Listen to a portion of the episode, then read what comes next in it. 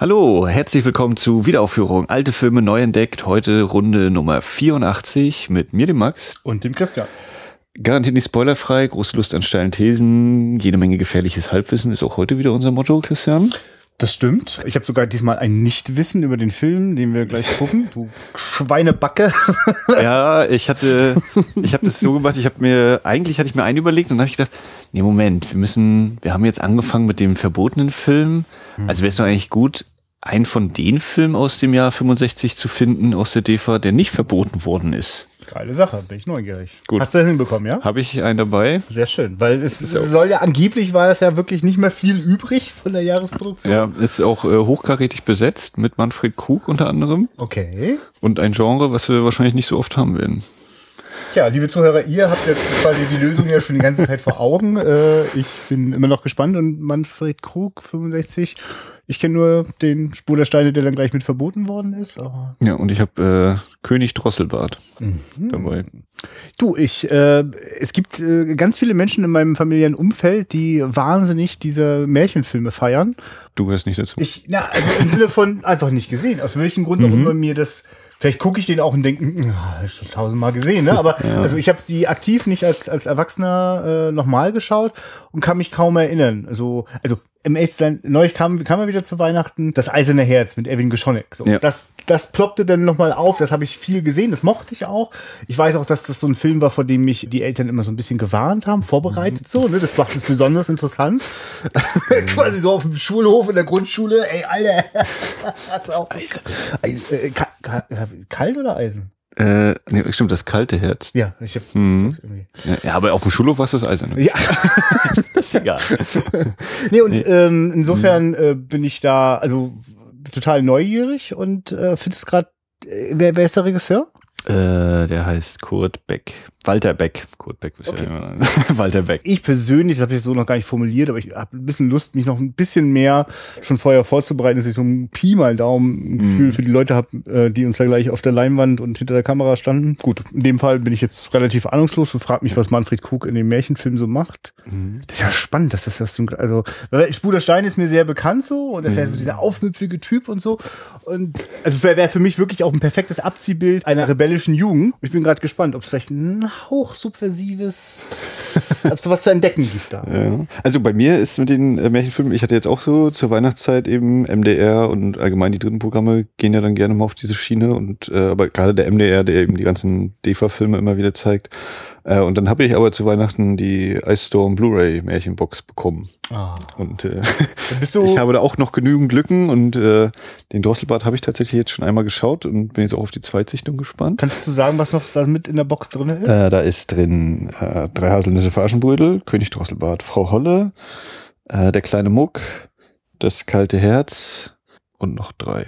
Okay. Also es sind insgesamt acht Filme und das sind glaube ich auch die acht, die bisher als Blu-ray eben auch einzeln erschienen sind, als Box dann eben. Ja, war ein sehr gutes Geschenk. So zum Thema Halbwissen, also wenn man nur so auf die Jahreszahlen der Herstellung äh, von den einzelnen Märchenfilmen guckt, gab es da so eine Phase, in denen die DEFA das gemacht hat? Die sind tatsächlich äh, recht bunt gemischt. Ah, hier, äh, der Froschkönig ist noch dabei und der ist aus Mitte der 80er sogar, glaube Okay. ich, erst. Aber es ist eben, also es geht von äh, Anfang 50er bis eben, ja, bis 84, behaupte ich jetzt mal. Und der ist jetzt eben von 65. Ich gucke gerade so, ob es da noch ein bisschen äh, Bonus-Material Ja, der, geilerweise ist da der Trailer dabei und den gucken wir uns hinterher aber an. Okay. Damit wir auch nicht. so ein äh, Trainer wieder, ja. Ist wieder ähm, neu geschnittener oder? Nee, es ist tatsächlich einer in Richtung die Festung, äh, falls du dich entsinnen Ja, kannst. So mit, sehr- äh, ich spreche dich mal direkt Ach an, hallo Zuschauer. So ein bisschen, ich war völlig überrascht, dass, weil die anderen äh, Filme waren eher mit so allgemeinen äh, Märchenfilm-Trailer und so. Aber der ist eben direkt tatsächlich anscheinend der originale Kinotrailer von damals. Wie? Durch ein kleines Wunder, ich weiß gar nicht warum, fällt mir genau ein, es ist Folge 16, WA016 ist äh, die Festung, da solltet ihr mal reinhören. Ich glaube, das liegt an bestimmten besonders beeindruckenden Filmen, wenn ich mir die Nummer merken kann. Ich werde das demnächst mal testen, ob das so ist. Du sag mal, Max, äh, wir halten uns ja heute fluffig ran, weil wir wollen heute noch ins Kino gehen. Ja, eine runde, runde deutscher Film steht an. Ich Ja. habe mir nämlich heute angehört die Second Unit Ausgabe unter secondunit-podcast.de könnt ihr da auch reinhören zu Der Bunker. da ist der Christian von Second Unit und der hat sich vors Mikrofon oder vor den Skype-Bildschirm geholt, den Patrick vom Bahnhofskino und den Jan von der Cine Couch. Und die haben sich über dieses kleine Filmchen ausgetauscht äh, und waren durchaus angetan. Und nun ist es ja so, der hatte jetzt am 21. Januar offiziell seinen Kinostart, ist da, glaube ich, jetzt in fünf oder sechs Kinos. Also in Berlin sind es drei oder vier, dann immer in Köln und wir eben hier in Rostock, weil ich gesagt habe, den können wir doch spielen. Und äh, hatte halt das Glück, dass da so eine kleine Programmlücke noch war zu dem Zeitpunkt. Ja. Und ja. Und ich finde es übrigens gerade total geil, weil ich komme jetzt gerade zu später Stunde erst von der Arbeit zurück und äh, ich kann, kann damit total viel anfangen, so mit 21.15 oder 22 Uhr Vorstellungen auch in der Woche. Also für mich eigentlich perfekt. Mhm. äh, und jetzt hat sich, ja, du hast ihn einfach reinge... So oft ist das sonst im Kino gar nicht, dass in der Woche so spät noch was kommt, ne? Na, also, na, also die Schiene ist ganz Ja, doch, normal. stimmt, die 21 Uhr. Das ist die 21 Uhr Schiene, aber äh, das Ja, eben okay. der, ich hatte ihn eher so für diese Spätrunden Freitag, Ja. Samstag in der Frieda gedacht, aber kommt jetzt eben einfach mal sieben Tage am Stück über so. zur 21 Uhr Schiene. Und ähm, ja, und ich hatte halt diese Befürchtung, ja toll, dass ich den reingeholt habe und jetzt irgendwie habe ich eigentlich Zeit dafür, ich muss jetzt selbst arbeiten. Äh, deswegen trifft es jetzt ganz gut, wenn wir hier das äh, gut äh, einpacken, unser Paket nachher und dann aufbrechen, damit ich den dann auch gesehen habe. Ja, und ich bin auch durchaus gespannt, weil ich eben ja versuchen will, eigentlich dieses Jahr viel deutschen Film auch mitzunehmen im Kino. Und wer das noch nicht so richtig mitgeschnitten hat, liebe Leute, ihr werdet das auch in diesem Podcast äh, sehr umfangreich tun, denn wir haben uns da so einiges vorgenommen aus der deutschen Kinogeschichte. Achso, und zu dem Podcast noch Ja. kurz. Ähm, da haben die sich noch kurz dann wieder so unterhalten, Thema deutsches Genre, Kino und erfolgreich oder was kann man denn machen? Und ähm, nun haben wir ja jetzt in dieser Woche äh, steht ein deutscher Film an der Spitze der Kinocharts, äh, ein Fantasy-Film. Ich weiß nicht, ob du es mitbekommen hast. Ich bin völlig ahnungslos. Detlef Book hat 450.000 Zuschauer ungefähr ins Kino gezogen mit Bibi und Tina 3.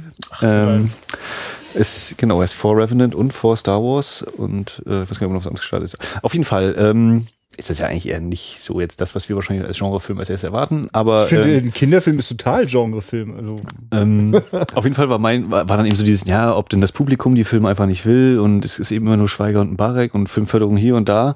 Und ich habe mir dann so gedacht, oder Jan hat dann zum Beispiel auch erzählt, ja, was man eben machen kann, ist so drüber reden und das ins Gespräch bringen, so eine Filme, damit die Leute dann eben, ach so, kann man vielleicht doch mal gehen, ob es nur Victoria ist oder eben, ob man die Filme dann hinterher mag oder nicht, aber dass man überhaupt erstmal guckt. Und ich denke mir dann halt so, ja, meine Perspektive ist, können wir den Film nicht spielen und dann läuft er im Idealfall im Programm. Und das ist eigentlich das Beste, was passieren kann, natürlich.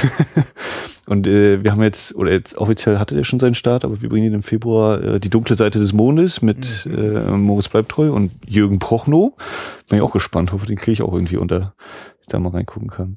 Ja, also ähm, aus, aus Sicht des Kinos kann ich sozusagen äh, nur sagen, naja, das Beste ist natürlich, wenn wir den irgendwie im Programm haben, so einen Film. Wenn er Ja. kein, nicht läuft, dann kann ihn sowieso keiner sehen. ja, und ich wünsche euch da maximal Publikum, dass es euch noch äh, viel leichter fällt, äh, das zu machen, weil eigentlich, also zum Beispiel den Trailer zu dem Bunker, weiß sofort, okay, geil, will ich sehen. Also das war, also klar, der, der, der provoziert auch ohne Ende, aber ist okay. Also das, das nehme ich, also ganz ehrlich, es gibt etwas in mir, das so ein bisschen innerlich vor Langeweile f- halbtot zusammenfällt, wenn irgendwie Mann, Frau, irgendwie auf dem Sofa, irgendwie so ho- ge- gehobener Mittelstand, weißt du, und ich kann mich nicht mehr angucken.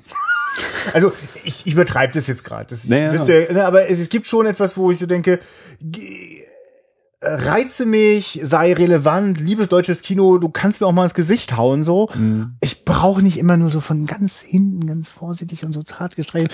Ich, ich bin persönlich ja sogar ein Fan von den Filmen von Christian Petzold, so. Und gleichzeitig macht mir das immer Sorge, wenn ich so äh, manchmal so quer gucke, wenn jetzt vor kurzem war das Max Ophüls äh, äh, Festival, größtes deutsches Nachwuchsfilmfest, wo man gut sehen kann, was da so an, äh, was die Studenten gerade so an, an Filmsachen, an Filmstoffen, äh, was sie so treiben. Der Nachtmar, bin ich sehr gespannt. Bekommen wir- Das, ob aber der fällt halt total, also naja genau, der fällt halt total raus. Der Typ ist schon irgendwie Anfang äh, 50 oder so.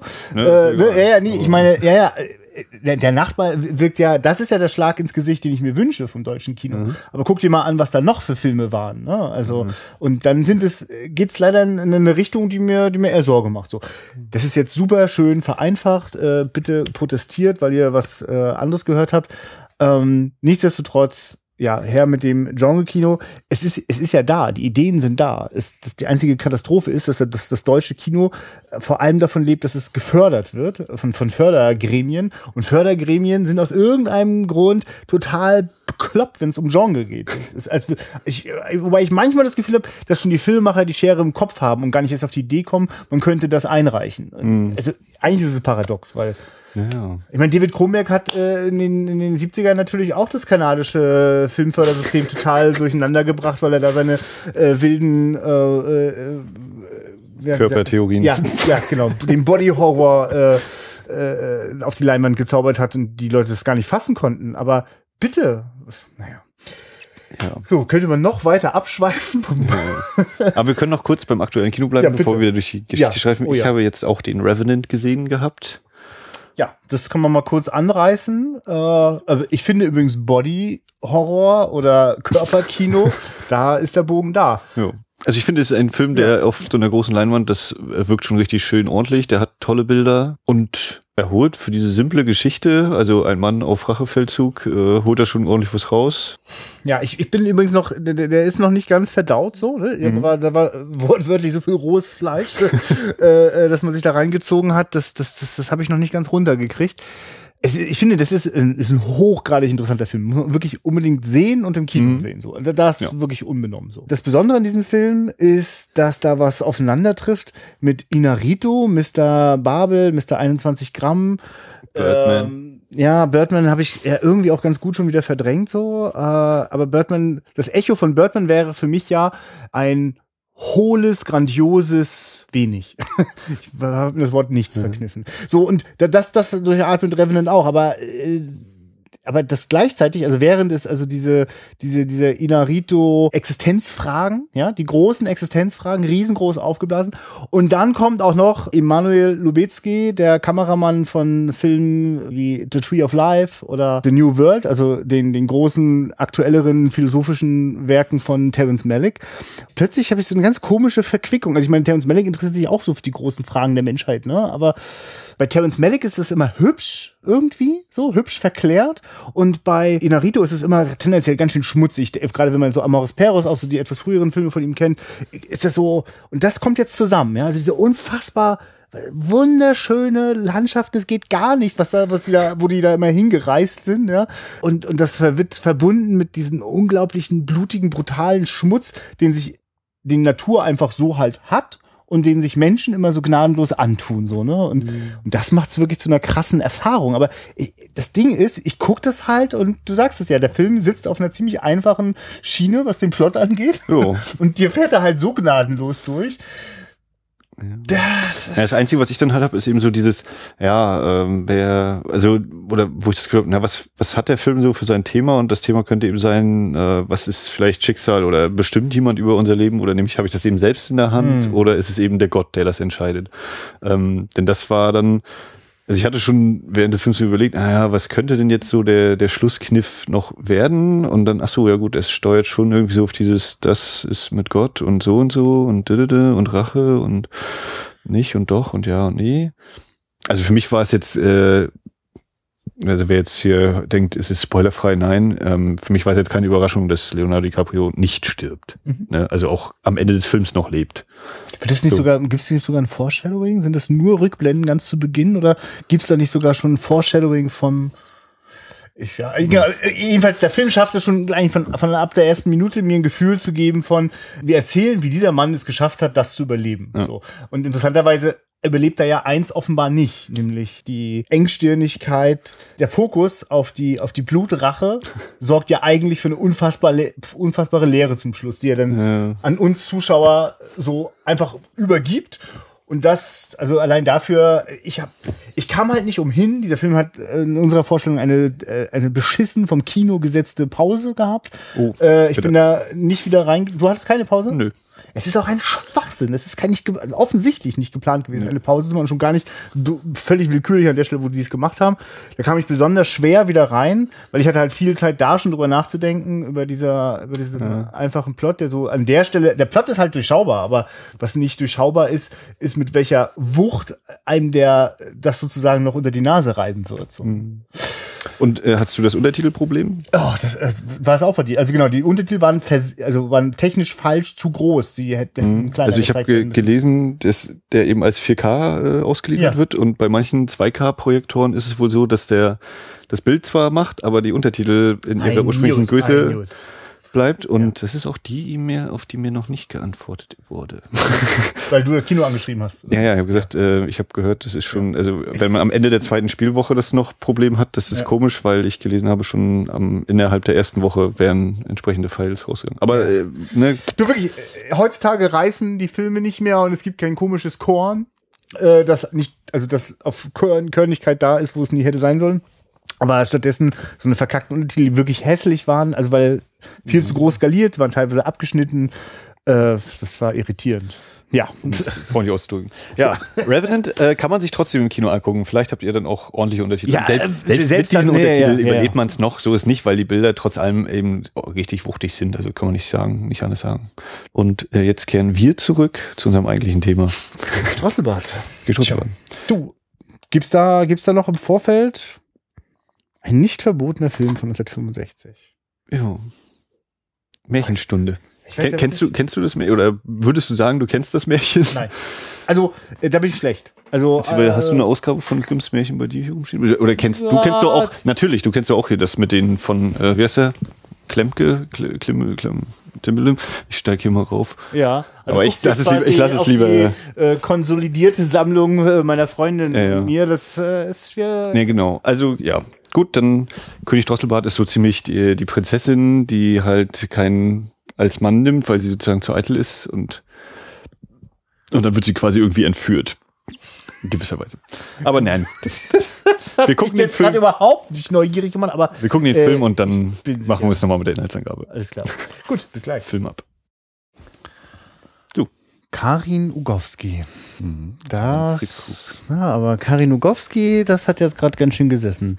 Dass Manfred Krug ein ziemlich begnadeter Schauspieler ist, das ist mir zwischendurch schon mal aufgefallen. aber die Karin Ugowski habe ich heute zum ersten Mal gesehen und mhm. Das war jetzt gerade ganz schön faszinierend. Fand ich auch, als ich ihn das erste Mal gesehen habe. Und ich war vor allem auch noch angetan von, oder überrascht, oder weiß ich nicht, also fasziniert von Manfred Kochs Stimme, von seiner Intensität. Hm. Also es war so ein, aha, okay, jetzt glaube ich, weiß ich, warum er vielleicht so ein Star geworden ist, ja. woran das so mit liegen könnte. Also ich bin aufgewachsen, glaube ich, eher so mit äh, vereinzelten Folgen von Liebling Kreuzberg. Ich, also diesen Effekt hatte ich auch zunächst so. Für mich war das halt so, so ein etwas älterer, dicker Typ, den halt nur meine Eltern oder auch eher die Großeltern lustig fanden, mhm. so. Das hat sich mir auch nicht erschlossen, aber als ich dann in der Jugend irgendwann, tatsächlich, Spur der Steine war so ein, oh, es war auf, also, das war der erste Film, bei dem ich dachte, hallo, DDR-Kino, DEFA, Manfred? also plötzlich wurden mir ganz viele Dinge klar, so, also, mhm. und haben Lust gemacht. Aber um ehrlich zu sein, spannend, dass das sich auch auf so einen Märchenfilm überträgt. Ja.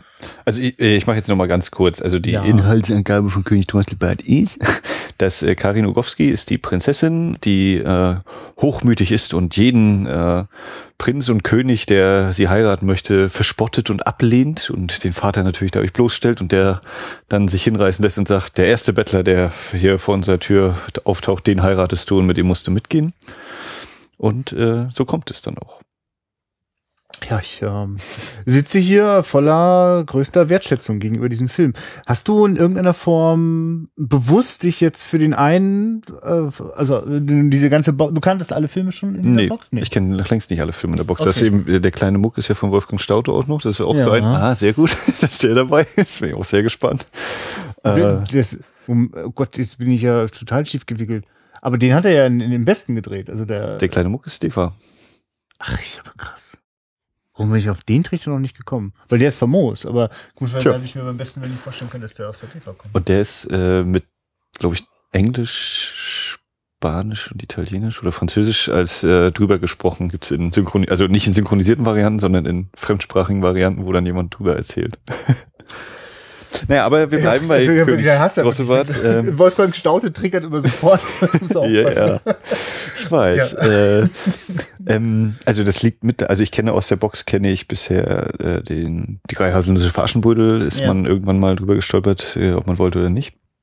Und ich bin mir jetzt mehr sicher, ob Rotkäppchen auch dabei war. Und den hatte ich, den hatte ich dann während der Weihnachtszeit im MDR gesehen. Ja. Und da habe ich auch gedacht, ja, meine Güte, den muss ich mir auch nochmal in Ruhe zu Gemüte führen. Hier drehen die aber auch ordentlich durch. Weil der nicht nur rein auf dem Grimm-Märchen basiert, sondern auch noch auf einer, ich glaube, russischen oder Sowjetvorlage. Okay. Und da äh, tauchen dann Figuren auf. Und ich dachte, okay, nein, diese Rotkäppchen-Variante kenne ich nicht. Ja. So, und König Drosselbart, den habe ich mir halt angeguckt gehabt und habe gedacht, ja, den muss ich Christian mal zeigen, mal gucken, was er so dazu meint. Also da bin ich sehr gespannt, so, äh, weil, also für mich war, ich wusste nicht, ja, kann ich das jetzt eigentlich ernst nehmen oder ist das schon die ganze Zeit mit diesem Augenzwinkern auch sowohl der, der Filmemacher als auch der, der Filmschaffenden und der Geschichte an sich und, oder ist es doch irgendwie noch ernst gemeint und äh, diese ganze Kulissen, die ich, also diese ganze, es ist alles im Studio gedreht. Ne? Also es ist nicht hier, äh, selbst die Waldszene, die ist natürlich im, äh, auch im Studio. Und wie ich das am Anfang noch gar nicht so bewusst wahrgenommen habe, ist mir es dann irgendwann im Laufe des äh, Spiels im Schloss aufgefallen, in den ersten 20 Minuten dann. Und äh, hat dann seinen für mich äh, unfassbaren Höhepunkt erreicht, als es dann in diese abgebrochene Hütte geht. und die durch diesen Türbalken gehen und ich denke, du kannst ja einfach neben vorbeigehen, es gibt doch gar keine Wände. ich meinte, also ich habe erst, also einerseits das eben lustig, aber andererseits auch, ja krass, es funktioniert trotzdem. Oder vielleicht auch gerade deswegen, weil das so konsequent ist. Also das, das ist so ein Punkt, der mich total fasziniert hat an diesem, ja, diese die ganzen Studiobauten, die Kulissen und eben, ach, wir haben einfach grau und das ist egal. Das, das ist, die kann sich jeder mit seiner Fantasie noch den Rest dazu malen, theoretisch, die Wände oder so. Ja, wie hat das bei dir gewirkt, die Kulissen? Ja, so, äh, ja, also weißt du, andere Leute benutzen die Black Box, äh, hier ist es die Grey Box, ja. Und ich, ich hatte, ich hatte so, ähm, als der Film zu Ende war, hatte ich mir so vorgenommen, ich muss das unbedingt mal diese, diese beiden Welten betrachten. Das eine ist, ist einfach die inhaltliche Ebene mit, mit, mit Spiel und Erzählform. Ähm, und dann gibt's einfach die, die, die Inszenierung, ne? Die, also, also mit welchen filmischen Mitteln da gearbeitet wird. Und es, es, es, es reizt mich total, mich da total hineinzuwerfen. äh, wir müssen uns aber beide gegenseitig daran erinnern, dass wir nochmal zum, zum Inhalt zurückkommen. Ähm, wobei das natürlich ja was erzählt auch. Also wir haben für mich tatsächlich auch von, also ja stimmt, beim Wald ist es noch so ein bisschen ambivalent, aber auch der hat tatsächlich als das, das entfernteste Ende ist dann wieder diese graue Wand, ja.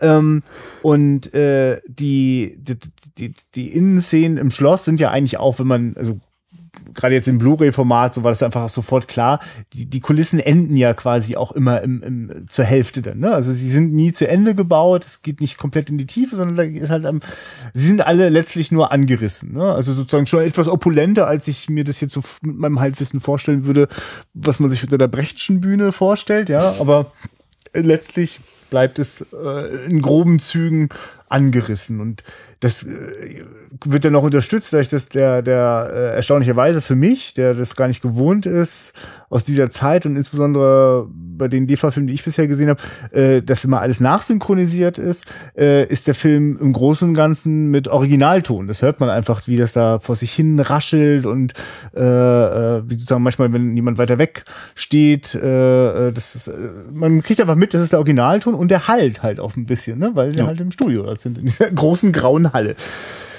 Äh, das hat, das hat eine ganz, also ich, ich finde den visuell kann ich den sehr genießen, weil der, also die, die graue Box ja herrlich unterstreicht, wie ansonsten einen die Premierfarben so wirklich ins Aha. Gesicht schießen. Herrlichstem Orvo-Color. Ja, ja, also hat letztlich eine ganz ähnliche Wirkung, wie es das Technicolor hat, äh, dass die in Hollywood benutzt haben ab den 40er Jahren, dass einfach äh, bestimmte Farben besonders stark ins Auge springen. Und also es hat halt schon immer rot, blau und teilweise grün, das sind so, das sind die Farben, die besonders attraktiv waren und die sind, tauchen deswegen überall auch in den Sets auf und äh, das, das springt ordentlich ins Auge. Also hat wirklich einen fantastischen Effekt, weil, weil die Kamera äh, so in, quasi zurückgenommen, insofern, als dass sie sich nicht mit viel mit aufwendigen Bewegungen äh, äh, aufhält, sondern in, in, in schönen komponierten, oft symmetrischen, statischen Einstellungen hat das oft wirklich was sehr dreidimensionales. Ne? Manchmal arbeiten die auch bewusst damit, dass so die Figuren so in den, an die Kamera herantreten. Also ich, ich bin sozusagen in so einer, in so einer Bühnenwelt, aber das ist so artifiziell, so wird könnte die Bühne dann auch, also wenn es jetzt wirklich ein Bühnenspektakel ist, da wird es auch nicht ganz hinhauen, weil es gibt ja manchmal ganz tolle Nahaufnahmen auch, ja. wo dann die, auch die roten Lippenstifte äh, sich, sich vom Gesicht mhm. abheben. Ich finde es eigentlich interessant, ne? dadurch, dass es so grau ist, die Umgebung, wird eigentlich die Farbe ja, kommt die Farbe ja noch mehr zur Geltung. Ja, ne? Das ist eigentlich Ah, clevere Leute. Ja, und, und, und, gleichzeitig gibt es dieser Sache, äh, es gibt, mh, mm, das meine ich gar nicht, das klingt vielleicht sogar, ich meine ich gar nicht negativ, äh, es gibt kein Geheimnis in diesem Film. Es, also, ja, es gibt kein Geheimnis in diesem Film. Im Sinne von, also in, äh, in den Bildern sind keine Geheimnisse versteckt. Also es gibt ganz viel zu entdecken, ne? Also mhm. nicht, dass man das missversteht. Aber äh, das ist kein Film, in dem äh, sozusagen äh, durch durch durch äh, ein, ein intensives Licht- und Schattenspiel äh, äh, man sozusagen sich auf die Suche nach etwas begibt oder wo es irgendwie doppelten Boden gibt, sondern äh, hier ist alles da. Es ist greifbar und es überträgt sich, finde ich ja, oder das unterstreicht auch eins zu eins die die dramaturgische äh, Ebene. Es gibt einfach nichts an Überraschung. Alles passiert genau so, wie man es denkt. Und wenn es zum Beispiel die Stelle gibt, in der sich alle Prinzen und Könige der Prinzessin vorstellen, vorstellen, dann passiert das halt nacheinander in immer der gleichen Form, mit kleinen Abwandlungen. Ja. Ne? Das, also ich finde das ganz un unterhaltsam. Ich finde es nicht eine Sekunde langweilig, diesen Film. Und ich genieße die ähm, also ich kann mich sehr gut auf diesen Rhythmus des Films einlassen. Ne? Also der wird halt auch sehr deutlich aufgeblättert und man kann sich so herrlich einfügen und dann mitfahren und äh, finde es auch echt erstaunlich, wie der Film das also gut halten kann. Ja? ja. Und, und ne, wenn, wenn dann halt irgendwie gesagt wird, ja jetzt ähm, so, sei vorsichtig, wenn du die Krüge auf dem Markt verkaufst, dann könnte ja jemand was kaputt machen und wirklich zack, nächste Szene ist, macht, wird kaputt gemacht. So, ne? Also es ist insofern äh, quasi frei von Überraschung. Allerdings, äh, ich, ich weiß auch nicht, das hat, also hat mir, ich finde, das ist das Einzige, woran ich überhaupt festmachen würde, dass der Film auch bewusst das ganz junge Publikum mit einbeziehen möchte. Ich sage auch ganz, ganz bewusst das gerade nicht, das ist nur für ein junges Publikum, mhm. ne? sondern äh, aber das ist so auf jeden Fall der Teil, der es sicherlich auch sehr leicht macht, auch als, als Fünfjähriger davor zu sitzen mhm. und äh, immer alles im Blick zu behalten.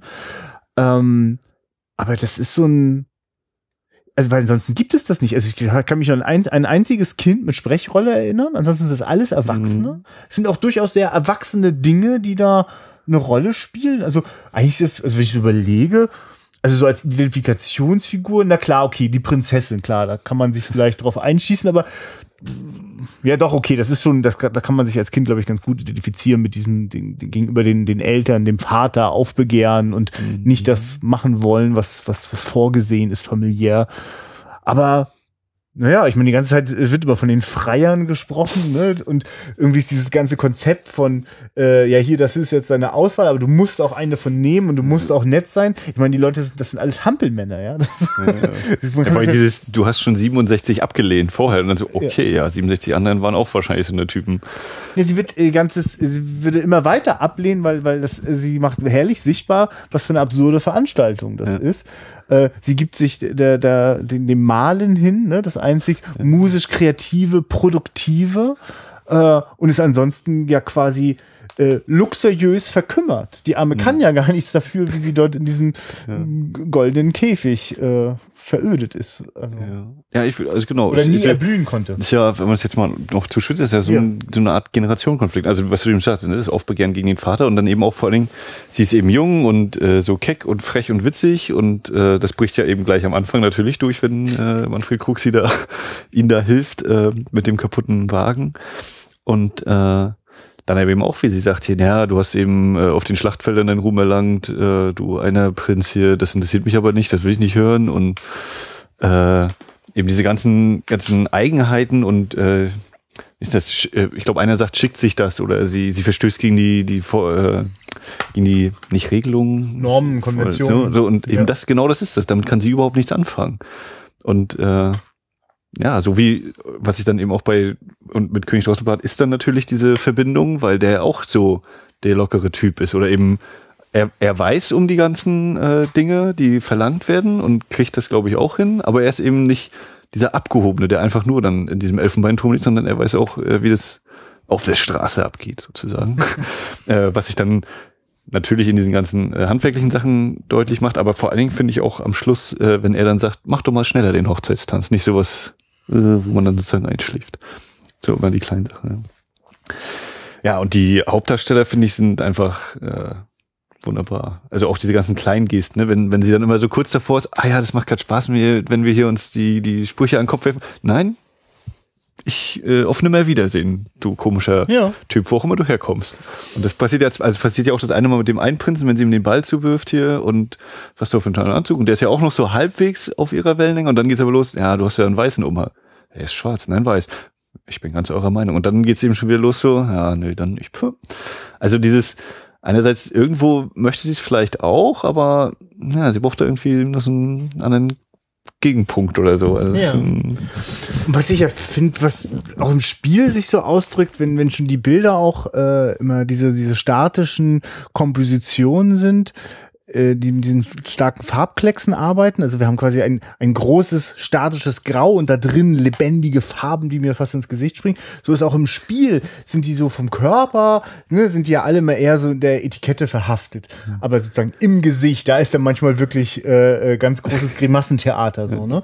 Aber ich finde das, ich bin so dankbar dafür, das kannst du dir gar nicht vorstellen, was ich denke, wenn du sagst, ähm, äh, ja, wir gucken jetzt äh, König Drosselball. Ich denke so, oh, oh Gott, so kind, ein Film. Also ich finde, großartige Kinderfilme finde ich ganz sprechen mich total an, aber oft erlebe ich bei Kinderfilmen den den den den Irrweg, dass man es besonders äh, plakativ, äh, clownesk übertrieben, also hm. mh, ja, also auch mal mit so einer Tendenz zum, zum Brachialhumor irgendwie arbeitet. Und ich finde das ganz fantastisch, dass das hier überhaupt nicht der Fall ist. Also das, also die ganz, ganz wenigen Slap, also ich kann mich gerade nur an einen so einen typischen Slapstick-Gag mit dem Zucker, der da auf das Dessert, Erdbeere, ja. aber selbst der, aber der sitzt ja dann ganz besonders gut, so. Also es ist, ich, mhm. Das finde ich sehr schön, dass das. Äh also als Gegenpunkt kann ich dann auch sehr gerne anbringen. Es gibt äh, von der ARD gab es vor mittlerweile wahrscheinlich auch schon wieder fünf Jahren oder so so eine Märchenreihe, eben die bekannten Grimms Märchen als ich weiß gar nicht 40 bis 60 Minuten verfilmt. Und die muss ich sagen, die fallen gegen, gerade gegen diese DVF-Märchen total ab für mich. Also die sind, Ausstattung ist noch ziemlich okay. Die sind immer sehr naturrealistisch so, ne? Also immer viel so. Ja, so getan, aber da, und dann kommen aber so Sprache, wo ich denke, nee, das würde ich meinem Kind jetzt nicht unbedingt zeigen wollen, wenn die so äh, richtig einer hinschleudern, wo ich denke, ja, nee, also das soll so, das ist dann so gewollt modern irgendwie, glaube ich. Aber ja, ich finde, verstehe. also das sind Sachen, wo ich denke, nö, dann möchte ich lieber hier diese Älteren nochmal gucken. Die haben da wesentlich mehr Charme äh, und, und äh, gerade was so eben Dialoge angeht, wenn dann auch so geflucht wird und so Sachen, wo ich denke, nee, das passt dann für mich nicht so. Oder wenn dann äh, die Bürgermeisterin soll dann eben äh, doof dargestellt werden, indem sie äh, Fach oder eben die Fremdwörter falsch ausspricht und solche Sachen. Und das aber auch, was du meinst, so ganz plakativ. Ja, ja. Ne? Also nicht so unterschwellig oder so, sondern immer, ja, und jetzt nochmal, damit es auch jeder versteht und oh.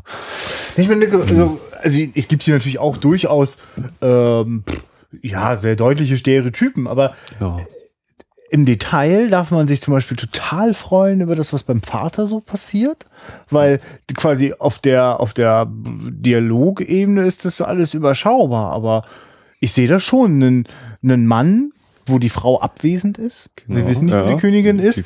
Wir sehen also einen überforderten Vater, der also, also quasi ein, ein einziger Männerclub, ne? Diese ganzen Prinzen und Könige und die, bevor die Tochter überhaupt da ist, wird schon mal so ein bisschen gefeilscht und geguckt, ne? Wie man nachher so denn die Königreiche miteinander verquickt oder wie man das verbinden kann. Also alles ist eher so Politik, ne?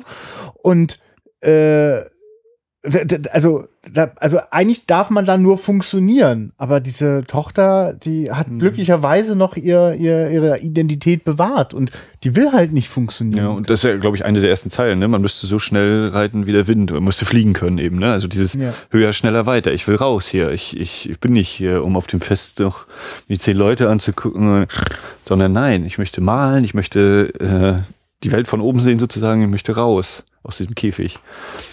Ja. Und das ist dann für die auch ein sehr interessantes ähm, Bezugsstück zu Das Kaninchen bin ich, im Sinne von eine Frau geht ihren Weg oder sucht ihren Weg. Ja. Äh, und je nachdem, wie viel man nun da reinlegen möchte, kann man ja nun sagen, naja, ist das nicht auch so ein bisschen leicht in Richtung hier, der Staat gibt dir vor, wie du zu sein hast und dem hast du zu folgen. Und hier wäre ja der Kniff, dass es am Ende in gewisser Weise auch wieder das Positive ist. Dadurch, dass diese Vorgabe ist, du musst dir den Mann suchen, ist dann auch das Happy End gegeben. Denn auch das ist ja dann doch ein Reicher.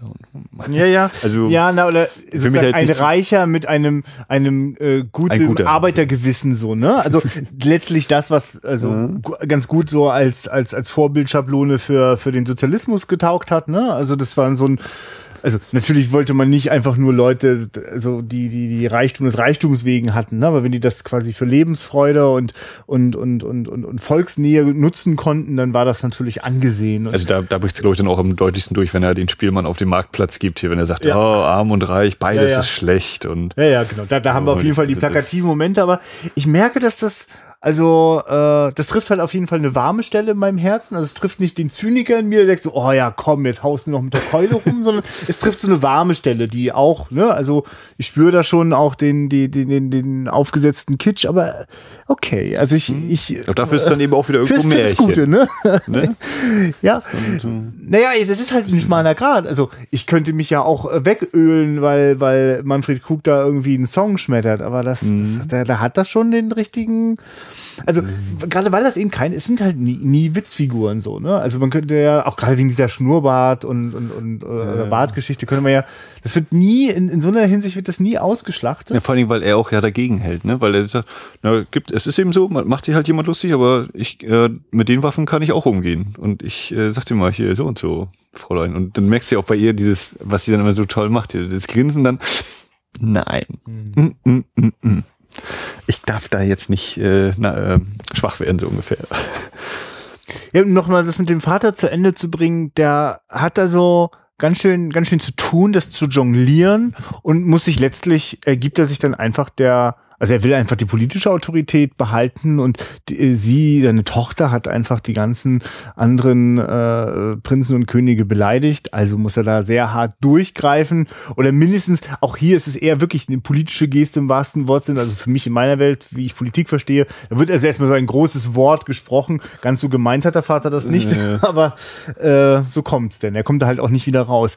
Und ich überlege gerade, ob man das, kann man das am Ende noch so ein bisschen in dem Gesicht des Vaters beobachten, bewertet der nochmal das Happy End, also wenn der König Drosselbart Also ich muss ja sagen, dass er mir, auch wenn er eben so diesen Gedanken hat, ja, meine Tochter, die muss ich gut vermählen, ich finde, er wirkt trotzdem sehr, sehr sympathisch und sehr, sehr Ja, ja. positiv väterlich. Also im Sinne von, ich will eigentlich nur das Beste für meine Tochter. Ne? Ja, ja, äh, genau. Und es, es lebt in, in Konventionen und in einer Welt, in der man tatsächlich nicht sehr viel Gutes für seine Tochter tut, wenn man ihr diese Situation antut. Aber genau, das fällt ihm gar nicht, also das ist nichts. Er also, macht's nicht, er ist nicht absichtlich so, genau, er, ist, er, macht, er, er denkt, er, ja, er, Ja. Er ist tief bewegt und während die anderen äh, äh, sich so quasi total freuen und also wirklich ein diebisches Vergnügen daran haben, dass jetzt also die die Prinzessin mit dem Spieler äh, davonziehen muss, ist das für ihn natürlich also also der hat halt auch seine Tochter dann in dem Moment verloren. Und ich aber kannst du das du kannst dich auch nicht erinnern, ne, ob das noch mal also man, weil weil der sitzt ja mit an der, er an der Hochzeitstafel. an der Tafel. Aber es gibt kann mich kann mich weißt du, im Also Sinne er kommentiert es, glaube ich, auf jeden Fall nicht mehr. Ne? ja, ja, So. genau.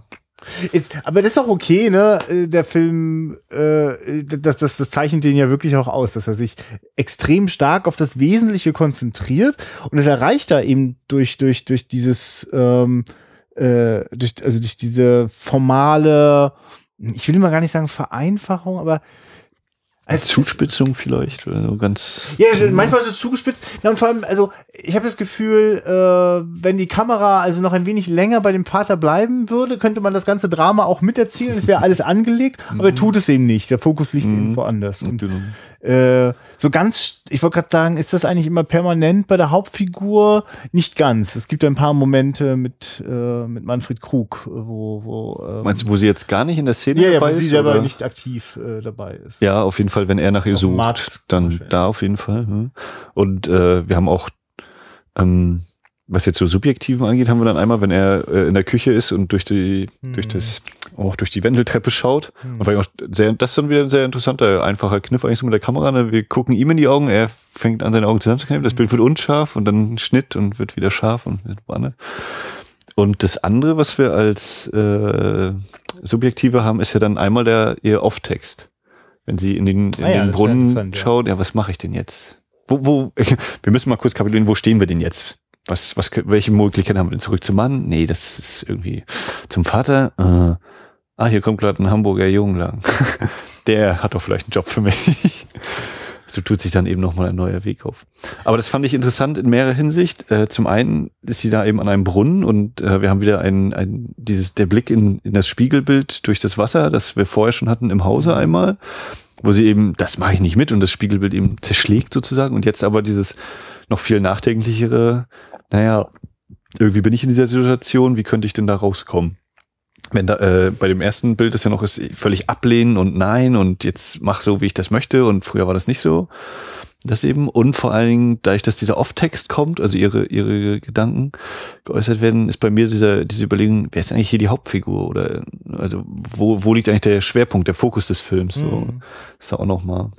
Das ist übrigens doch mal ein schönes Beispiel dafür, dass es fängt so an, äh, dass es, es wirkt dann eher, eher, eher unspektakulär und sehr einfach, oh je, jetzt kommt da Off-Kommentar und dazu das Spiegelbild. Also, also ich finde so, die Hauptfigur als Spiegelbild dann auch noch gebrochen durch das sich bewegende Wasser und dann noch ein Off-Kommentar. Also, das ist so, okay, das wäre jetzt so echt so die 0815 Nummer so. Dann ist es jetzt wirklich bemerkenswert, wie lange dieses Bild steht oder mhm. wir diesem Bild zuschauen dürfen, wie das Wasserspiel, äh, das Spiegelbild immer wieder äh, in Bewegung, Verzerrung äh, bringt und, und die Gedanken, die mir ändern da so richtig so ein bisschen und vor allem führen die in so eine Richtung, wie zum Beispiel, ja, vielleicht kann ich ja schon wieder zum Vater zurück, vielleicht ist er ja mhm. gar nicht mhm. mehr so, vielleicht hat er mir schon verziehen und äh, weil eigentlich wäre das jetzt, also eigentlich ist es deswegen so, wäre das so 0815, wenn dann so eindeutig im off quasi so die Figur sich ihrer eigenen Wendung zuwendet und auf die, ah, ich muss es so machen, kommt. Aber das kommt sie gar nicht. Sie ist eher wirklich in so einer Fluchtfantasie. Mhm aus der sie dann einfach nur durch Zufall, durch die Begegnung mit dem Pilzsammler dann rausgerissen wird und dann was ganz anderes tut. Also darüber hatte sie noch gar nicht nachgedacht. Und das finde ich halt toll, dass der Film also da nicht drauf rein, also oder die, die, die, die Regie nicht darauf reinfällt, es so einfach zu machen, sondern ähm, ich darf dann schon, also Wendepunkte im Leben der Figur darf ich dann schon immer noch in der Handlung erleben und die werden mir nicht irgendwie schon vorher irgendwie souffliert. So, das das ist nur ein kleines Detail, das macht, finde ich, das sehr, sehr viel aus, weil ganz oft passiert genau das, das andere. Dann gucken die Leute sich im Spiegel an und sagen, ja, ich müsste jetzt einfach mal selber arbeiten oder so. Ne? äh, insofern macht mir das große Freude, weil ansonsten ist es ja natürlich, äh, da ist wieder diese überschaubare Dramaturgie. Das ist okay. Also mhm. sie muss erst aus eigenem Willen heraus äh, sich, also wirklich ganz selbstständig äh, für sich sorgen können. Erst das macht sie sozusagen zu einer vollen Frau. Also, weil eigentlich ist es ja so, dass der König Drosselbart ja wirklich mal überprüft, will er eigentlich mit der zusammen sein. Ne? Also ja. eigentlich ist sie diejenige, also während die, die ganzen anderen Prinzen und Könige dachten, ähm, äh, sozusagen die Prüfung läge bei ihnen, so ist dem König Drosselbart schon von Anfang an klar, nee, nee, die muss sich erstmal erproben, ob sie. Prinzessin Kratzbürste. Ja. und insofern ist das natürlich auch, also das macht's ja fast schon ja, das könnte, man könnte das auch ein bisschen betulich finden, ne, dass das so eine, so eine Bildungsgeschichte ist, ne, also, so hätte man sich das wahrscheinlich im Idealbild des Sozialismus auch immer gewünscht, ne? Dass so die, die, die jungen Wilden, die kommen dann so auf die Idee, dass man ja für sich selber sorgen muss und also, ne, also, man muss ein Teil der Gesellschaft sein, muss, muss sozusagen arbeiten und das Geld verdienen, man sich was zu essen kauft. Bescheidenheit ist dabei ganz wichtig, positives Miteinander und so. Also da, da werden ja schon so Werte auch beschworen ja. im Laufe der Handlung. Ich finde ich stelle das jetzt einfach mal so fest, dass ich mich davon nicht unangenehm angefasst gefühlt habe, ne? weil manchmal gibt es mhm. das so, dass ich denke, oh, tritt man mal jetzt nicht so nah und sagt mir jetzt mal, wie das mit dem Gutsein so funktioniert. Ich meine, wie gesagt, also das, das direkteste finde ich ist ja immer noch der, der Song, der, oder das Lied, das er dann da äh, zum Besten gibt. Aber insgesamt, ja, ist jetzt nicht so das Schlimmste, was da so vielleicht so vorgeschlagen wird an einigen Stellen. Ja. Sag mal, äh, kannst du mir ja, also ist, ist dir dieses Formale schon auch bei anderen DEFA-Märchenfilmen begegnet? Diese Idee, es nicht naturrealistisch zu machen, sondern eben mit solchen, mit solchen äh, artifiziellen äh, Stilisierungen kann zu ich, arbeiten? Kann ich nicht so unbedingt behaupten, aber ja. weil, weil ich auch, auch die sind eher so zwei, drei vielleicht verschwommen im, im Gedächtnis als Kind, aber jetzt so konkret nochmal. Also beim kalten Herz weiß mhm. ich, ist es eben nicht so. Und äh, ich war, also während ich so geguckt habe, fiel mir so auf, ich habe ja vorhin behauptet, so im familiären, da mögen viele die, die Deva-Märchenfilme, da dachte ich, na, möglicherweise habe ich mich ein wenig geirrt und eigentlich sind gemeint die tschechischen Märchenfilme, die, glaube ich, auch, auch wahnsinnig populär waren. Äh, und, oder eben die russischen auch. Also ich habe so ja. Federchen Frost ist noch so ja. Dings. Und, die in meiner Erinnerung auf jeden Fall, also die, die sicherlich teilweise auch in Studio spielen, aber die quasi, da, da platzten die Sets aus allen Nähten, ja. ja. Und das ist, das ist ja eigentlich das Tolle, dass das hier nicht passiert. Es wird sich wirklich in jeder Hinsicht immer auf das Wesentliche oder mh, mm, also oder einfach der Blick wird enorm fokussiert und alles was dazu nicht unmittelbar beiträgt verschwindet. Also das heißt wenn es da Wasser von einer Quelle ins ins Haus zu holen gibt dann brauche ich weder die Quelle noch das Außen. Und klar das hat also eigentlich ist das auch der einzige Moment, bei dem sich der Film das so ein bisschen so ganz offensichtlich leistet, diese Begrenzung, äh, wenn Manfred Krug an dieser an diesem Türrahmen steht. So, ne? Das ja. ist eigentlich das einzige Mal, dass das also auch in anderen Momenten kommen die Leute ja quasi aus dem Nichts oder gehen mhm. ins Nichts beziehungsweise das meistens noch Türen oder Vorhänge halt, wo es ein bisschen ja, genau. versteckt ist dadurch. Ja. Und äh, an der Stelle ist es so ein wenig seltsam, weil man auch das Gefühl hat, schon einen halben Meter hinter dem Türrahmen kommt die graue ja, Wand. Ja, das, ist, also das war echt so. Da habe ich auch musste ich auch laut lachen, als ich ihn das erste Mal gesagt habe. So, was ernsthaft? Wie? Aber das, das, das auch so. Aber für mich hat das ja ein bisschen was so von der Qualität äh, zum Beispiel auch der frühen Pixar-Filme, äh, die, die auch letztlich eine, eine gewisse Reduktion hatten, weil einfach mhm. bestimmte Dinge formal, ich, ich weiß gar nicht, weiß, zumindest hat man es einfach sich noch nicht angetan, nicht, nicht alle pelzigen Wesen hatten drei Milliarden einzelne Haare und alles ja. war ein wenig ähm, niedriger aufgelöst. Ja, na, ja, oder ich weiß, ich, ja, ich versuche das gerade positiv zu formulieren, weil ich zum Beispiel Toy Story ganz fantastisch finde, wie der aussieht, so, ne? Mhm. Aber äh, das würde nicht, das passt nicht zu dem oft teilweise fotorealistischen Stil jetzt. Ja, aber, aber zu diesen Puppen passt der eher ungelenke ja, ja, doch durchaus ungelenke Stil. Ja, das genau. Und so, so ist das hier vielleicht bei diesen Märchenfilmen. Das, warum warum eigentlich ein Märchen, das in sich schon eine so starke Stilisierung von äh, eine, eine, also eine stilisierte Form der Erzählung ist, mhm. äh, die die ganz stark auf Stereotype aufsetzt und sie so zum Höhepunkt schraubt. Warum sollte man dem mit Naturrealismus begegnen? Das ist eigentlich Quatsch. Ne? Also ich, ich fand das erstaunlich schlüssig und es gibt wirklich Momente, die die haben eine, also da sitzen die Einstellungen so, so perfekt, wie man das von Kubrick oder oder Wes Anderson gewohnt ist. Ne? Also auch gerade was du die Lust am an, an, an so monochromen Farbspielen. Macht das Sinn? Also diese, also mit mhm. wenigen Farben, also dann ist es nicht. Ja, monochrom ist ja schwarz-weiß dann tatsächlich, ne? Ich dachte immer einfarbig. Mono, oh. Monochrom. Aber deswegen, ja. Ah. Nee, aber ähm, also ich würde nicht sagen, dass Naturrealismus dann Quatsch wäre. Man müsste nur halt eine ziemlich gute Idee haben oder eine Begründung, ja. warum man das dann so macht. Äh, und jetzt nochmal zu den Einstellungen zu. Also ich fand zum Beispiel, habe ich jetzt hier gedacht, wenn es dann darum geht, äh, oh, der Spielmann ist da.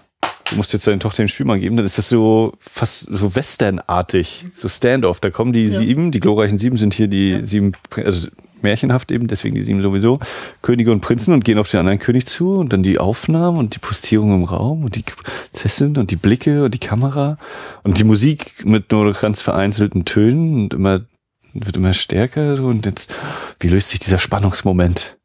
Und ja, du bekommst sie. Also es hat mich eben so an so eine Stand-off-Situation ja. erinnert, eben so, wer, wer zieht jetzt, wann fällt der Schuss jetzt? Oh Gott, die Spannung legt sich immer weiter auf. Und die Spannung besteht hier eben darin, dass sie, dass der König zu seinem äh, etwas leichtfertig geäußerten Satz steht, dass sie mit dem ersten Bettler verheiratet wird. ja.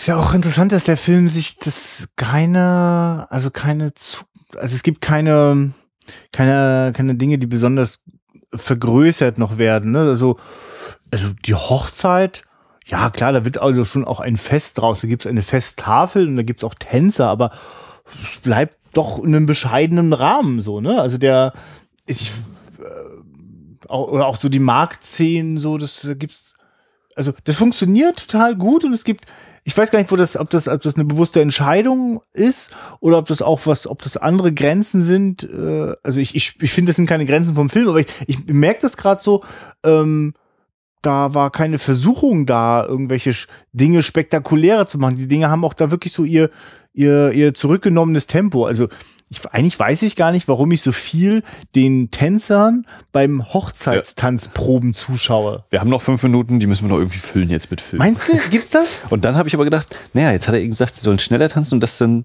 vielleicht eben auch wieder so dieses, äh, die unterschiedlichen Generationen so ein bisschen und jetzt kann man Platz sagen, naja, halt noch so ein bisschen Pep reinbringen nochmal so Ja. zum Schluss und aber eben, naja, ne, auch, oder in dieser, in diesen Traditionen kann man eben auch Neues einfließen lassen. Ne? Und wenn wir jetzt wieder diese Zeit betrachten, ist das vielleicht auch so ein bisschen das reingeschmuggelte.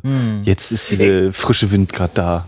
Also ohne Verlust für die Geschichte könnte man mit Sicherheit äh, zehn Minuten aus diesem Film entfernen. So, ich weiß aber gar nicht. Also ich weiß gar nicht, warum ich mich nicht mehr gelangweilt habe. Ich habe dem irgendwie auch gern zugeschaut, ohne dass ich jetzt völlig umgehauen war. Aber also es, so richtig verliert es wirklich über die 70 Minuten nie seinen Reiz, die, die, die, die, die bunten Farben auf, auf grauen, auf grauem Studiogrund.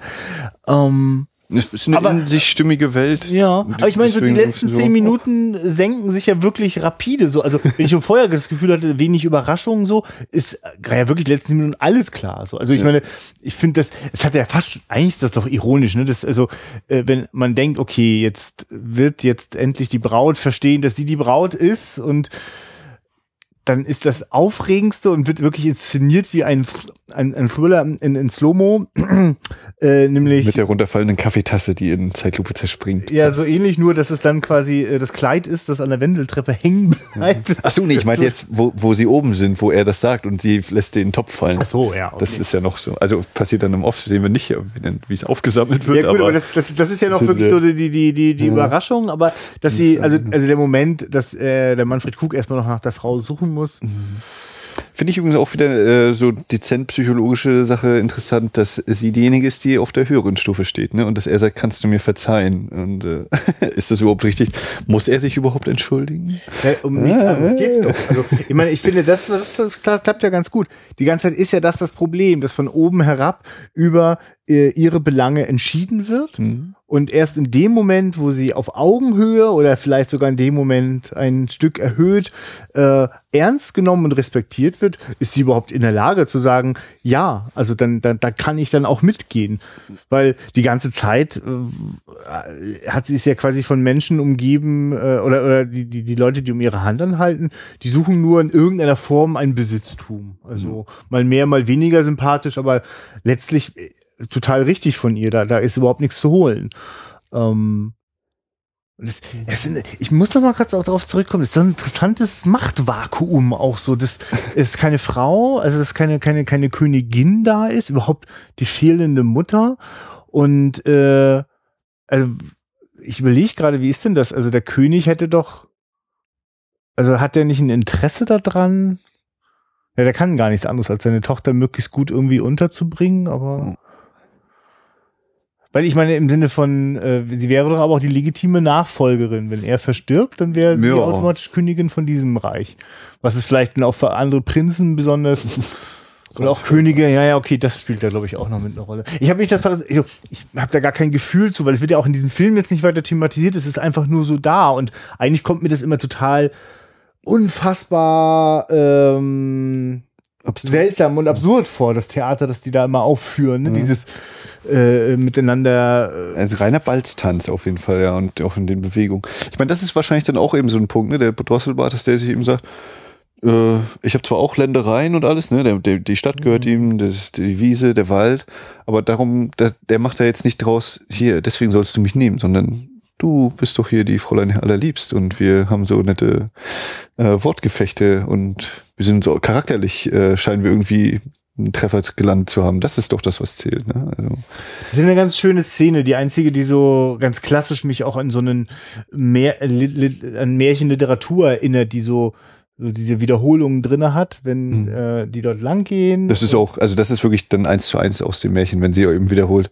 ach, ich armes Ding, hätte ich doch den König Drosselbart. Ja. Jetzt überlege ich gerade, das, was, was, was, was soll das, was meint das? Also sie, klar, für sie ist das jetzt erstmal die Katastrophe mit dem armen Spieler, da, da kann sie sich gar nicht vorstellen, dass da irgendwas zu holen ist.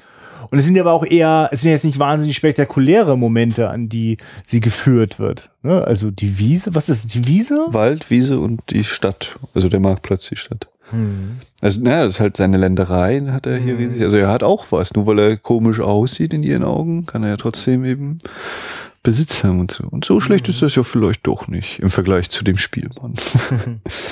ja.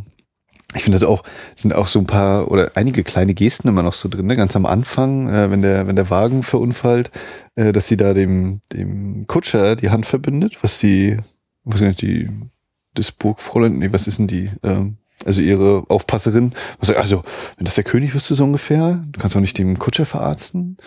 Dann, wenn die Vorstellung der Prinzen ist hier, wenn sie da mit der Kugel rumspielt und dann der Vater einmal so von hinten äh, das Zepter ihr an den Arm mhm, legt, halt mhm. doch mal still hier, Mensch, so ungefähr. Also nichts sagt, dann nur eben diese eine Geste. Oder auch eben hinten raus natürlich der, der Küchenjunge immer noch so ein bisschen Augen zwinkern und so reinbaut. Finde ich auch interessant. Also gerade vor allen Dingen das eigentlich am Anfang mit dem, mit dem äh, Verarzten. Das ist mir, glaube ich, beim ersten Mal gar nicht so bewusst gewesen.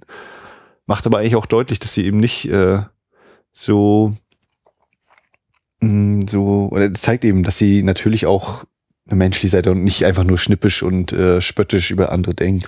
Und es ist wirklich wahnsinnig wichtig für uns als Zuschauer, diese, dieser Frau, äh, also dass, dass dieser Frau da auch so ein solch ähm, empathischer Moment abgerungen wird, weil die kann einem schon auch tierisch auf den Sack gehen und sehr unsympathisch rüberkommen. Also das ist, mm. ich finde, dass der Film das echt äh, super hinbekommt, dass das nie so sehr kippt, dass es für mich als Zuschauer äh, also ich, dass ich als Zuschauer aussteige und denke, ach, die doofe Nuss so. Ne? Also, weil es gibt diese Momente, in denen man, äh, das ist ja schon doll oder arrogant und unsympathisch.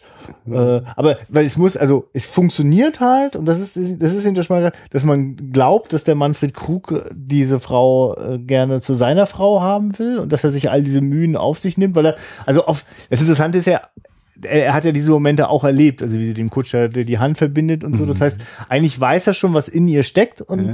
möchte nur sicherstellen, dass das nicht nur eine Einbildung von ihm war, sondern dass das wirklich da ist und dass das noch zur Geltung kommt. Das finde ich übrigens, das, das habe ich so ein paar Mal gedacht, das hat eigentlich was ganz schön väterliches, oder?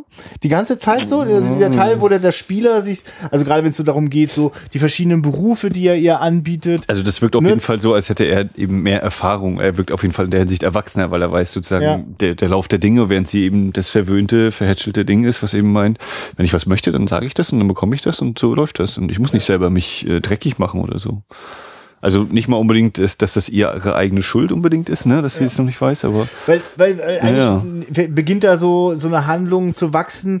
Da würde mich mal so die, die Nicht-Märchen-Version interessieren, wo einfach natürlich, also weil das eher väterlicher ist, es dann auch weniger darum geht, dass sie zu seiner Frau wird, sondern eher, dass sie zur Frau, zur Erwachsenen mhm. wird und dann, wo also bei jemandem vielleicht auch also ein, ein, ein, ein Partner findet und wie dann diese Vaterfigur damit umgeht und wie diese Vaterfigur mit dem anderen, dem leiblichen Vater, der das nicht so richtig hinbekommt mit der Vaterrolle, wie das nochmal so miteinander interagiert. Deswegen finde ich das so toll, dass der an dieser Tafel sitzt, der Vater ja direkt neben ja. dem Manfred Krug. Und das ist schon so ein kleines bisschen auch also eigentlich ist der, arbeitet der gerade so daran, die Welten so ein bisschen besser zu machen. Ne? Also oh. durch, so, durch so seine äh, Form des Regierens und des Interagierens mit den Menschen versucht das einfach ein bisschen mhm. besser zu machen und äh, guckt halt, dass, wenn er gerade wieder dabei ist, so zu sein, wie er ist, dass möglichst viele ihm dabei zuschauen. Die sitzen ja an der Tafel auch wirklich all die anderen auch, ne? Die ganzen anderen. Da bin ich mir halt nicht ganz sicher. Also die habe ich auf jeden Fall nicht alle ausmachen können. Ja. Aber wahrscheinlich ein oder zwei, wenn sie noch mal hingesetzt haben, ja.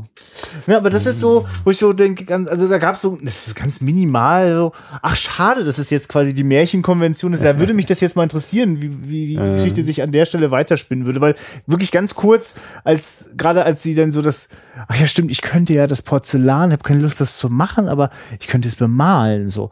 Und das ist dann, das ist so der perfekte Vater-Tochter-Moment. Da finde ich es dann kurz komisch zu wissen ja, dass das ja darauf hinausläuft, dass die beiden dann heiraten werden so. Aber mhm. Also das finde ich ja ist so ein bisschen diese Szene, wo ich dann denke, hm, aber das könnte jetzt auch ein bisschen stutzig werden, dass äh, diese, Abge diese, diese Bruchbude und äh, ich meine, die Körperflächen okay, so dann kann aber hat er plötzlich noch hier so ein, so ein äh, Spinnrad und jetzt packt er hier noch die ganze äh, Töpferausstattung aus und macht hier einen auf, äh, war der Ghost-Nachricht von Sam. Yeah, yeah. Ne? äh, und fängt dann an zu töpfern. Moment, du hast kein Geld, aber du kannst hier, hier jeden Job quasi so einmal antasten. Also Ich meine, das mit den Körperflechten fand ich ja einfach nur, aha, so hat man das eigentlich gemacht. Nie drüber nachgedacht, wie ist das eigentlich mit den Flechten? Ja, aber es ist übrigens auch schön, dass da sind ja wirklich quasi so ein paar Entwicklungen der Geschichte drin, dass sie so herrlich äh, einfach erzählt werden. Also dass es dann nicht, nicht komplizierter gemacht wird, äh, als es sein müsste. Was ich weiß, dass das oft sehr schwer ist. Es ist oft leichter, es kompliziert zu erzählen, versehentlich, un unbeabsichtigt, mhm. weil man wollte es einfach nur gut erzählen. Ja. Ähm, und das ist, ich, ich habe Respekt davor, etwas mit so mit so einer. Es wird einfach behauptet, ne? Halt, genau. Ja, war hingestellt ja. so. Das hat er jetzt halt. Ist so egal. Ja, ja, und also es gibt ja nie den Moment, dass man jetzt mit dem König irgendwie alleine wäre, wie der nochmal so überlegt, was er jetzt will. Oder, oder, überhaupt, dass man, also der ist halt so, wie er ist, Punkt, ja. Äh. Ist vielleicht auch minimal dieses Zugeständnis oder das einerseits natürlich die Vorlage jetzt auch nicht so super tief da reingeht äh, in die in die Gedanken Gefühlswelten der Figuren und äh, das Gedankengefühl der Figuren und das äh, äh, sie da auch nicht das hört sich also und dass dass das dann eben äh, auch für Kinder eben nachvollziehbar bleibt und jetzt nicht zum großen Psychodrama ausgebaut wird, ist ja auch. Ja, ja, nee, gar keine Frage. Also das ist auch. Ähm, aber es ist halt schön, dass der Film das nie als äh, Entschuldigung benutzt, sondern er ist nur klar in seiner Haltung, wen er auch ansprechen möchte. Und äh, braucht aber eben genau kein muss muss halt sich nicht in irgendeinem Quatsch ergehen so das das ist wirklich heilsam also oder wohltuend heilsam nicht aber wohltuend äh, mhm. kein nicht keine lustigen Tiere die ständig Kram machen im Bild oder ist, es ja. Und ähm, da wir jetzt Vaterfigur quasi schon ja. durch hatten, äh, die Marktfrau, Mutterfigur auch oder? Ja, sehr. Ne? Also der Versuch der Freundin oder das, ja. das sozialistische Vorbild der ja, wobei, das ist ja schon ein bisschen ein Hauch Kapitalismus weht da ja auch durch. ne, so die Art des hm. Anpreisens. Ja, aber es ist ja alles im Rahmen. ja. Man will ja jetzt nicht den großen Reichtum, sondern möchte, dass die Leute äh, satt werden. Ne? ja. ja, also das, das ist so ein Moment, wo ich total warm angesprochen bin von etwas, was sehr einfach und durchaus auch ein Stück weit belehrend ja eigentlich ist. Ne? Aber es ist, es ist super gespielt, ist toll besetzt macht also wirklich also wirklich toll, wie diese Nebenfiguren immer eingeführt werden mit hier Birnen, Äpfel und ich habe sofort ein Bild und die ist ganz ja. präsent und äh, so, so und so darf sie dann auch zwei drei Mal noch auftauchen und ja also ich, ich, ich merke gerade so mal, ich habe kurz gedacht so, es ist jetzt nicht ein bisschen trivial sozusagen, ja, aber nee, es ist eben nicht, weil es eben das nicht ist. Also es ist bemerkenswert, dass es so mit so einfachen Pinselstrichen so gut funktioniert und so, so gut rüberkommt. Mhm. Äh, das ist ja übrigens auch, als du vorhin meintest, so, ne, äh, hier Detlef Books neuer ist ein großer Hit und ist es überhaupt ein Genrefilm? Also für mich heißt ja Genrefilm, also sich ganz klar äh, einer Zielgruppe zuwenden oder einem einer egal, ich will es jetzt gar nicht so groß machen. Jedenfalls äh, und und darin aber quasi das Maximum rausholen.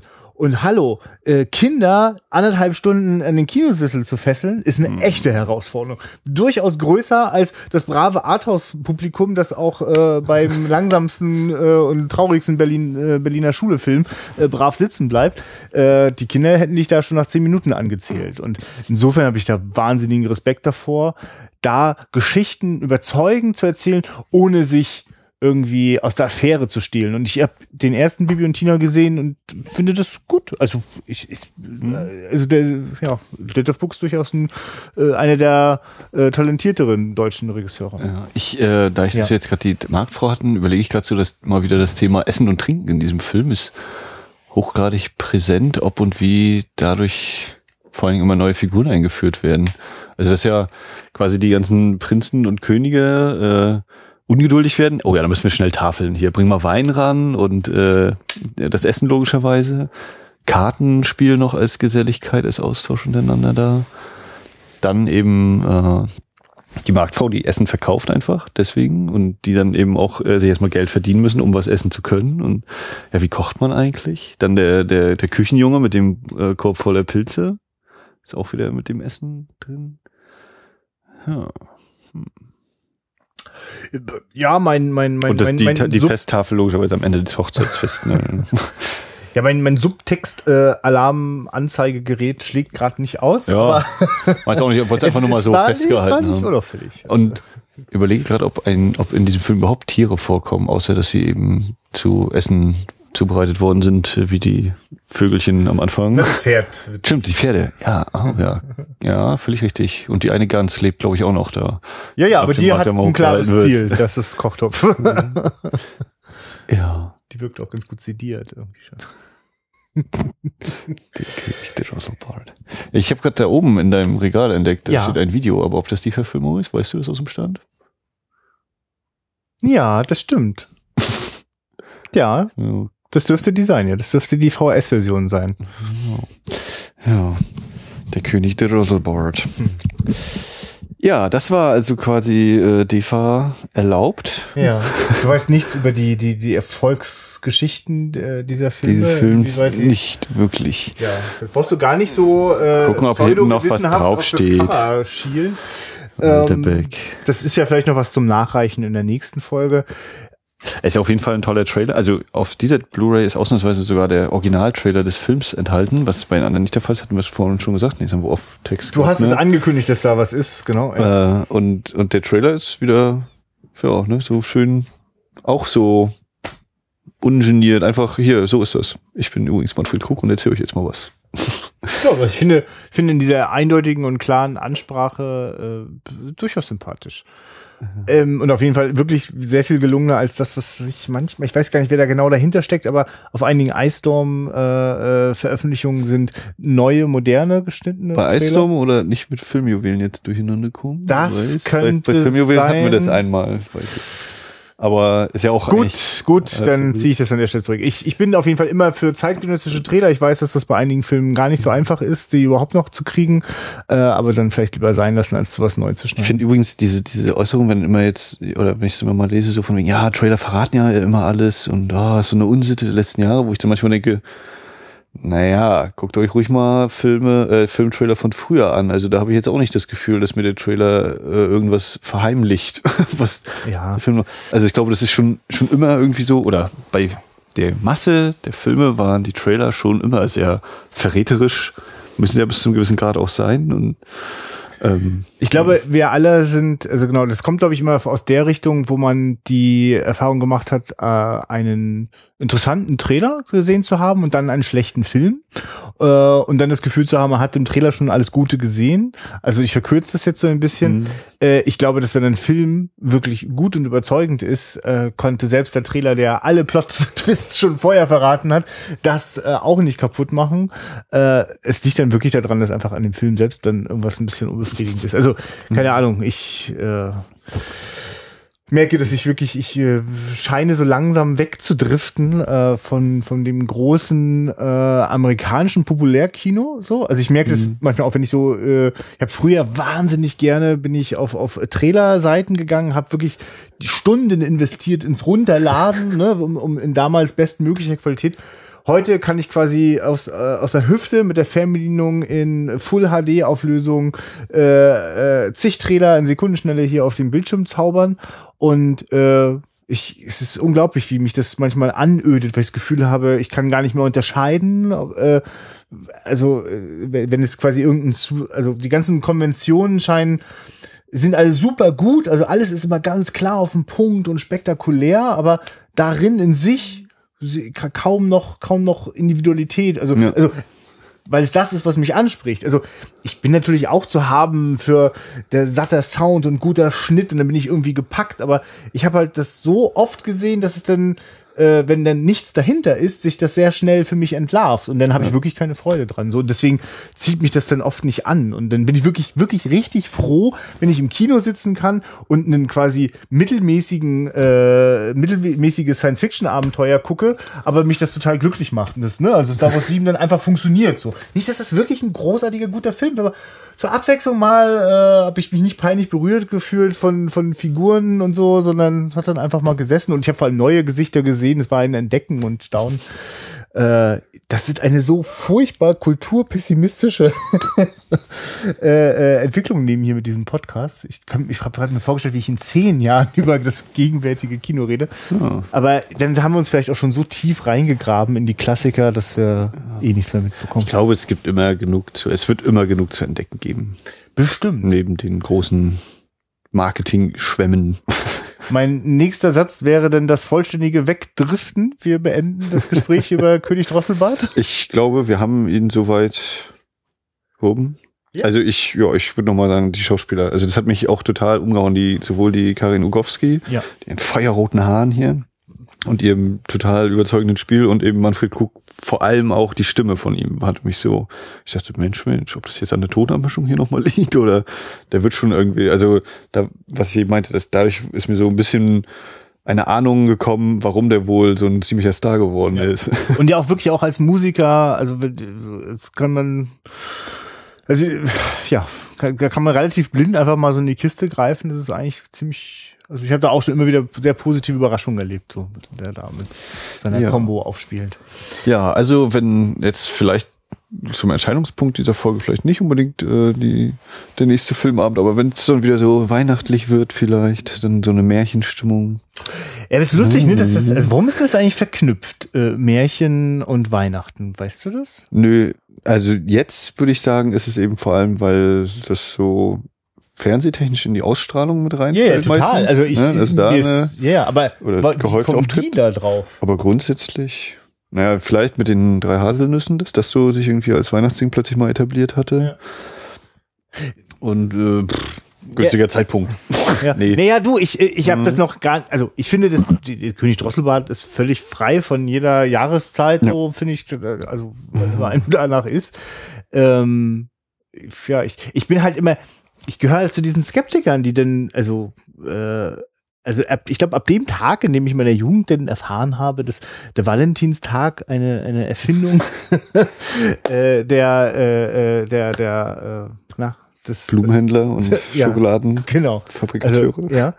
In dem Moment äh, äh, fing ich an, so zu realisieren, dass nur weil es irgendwie sehr viele zur gleichen Zeit machen, dass Ja.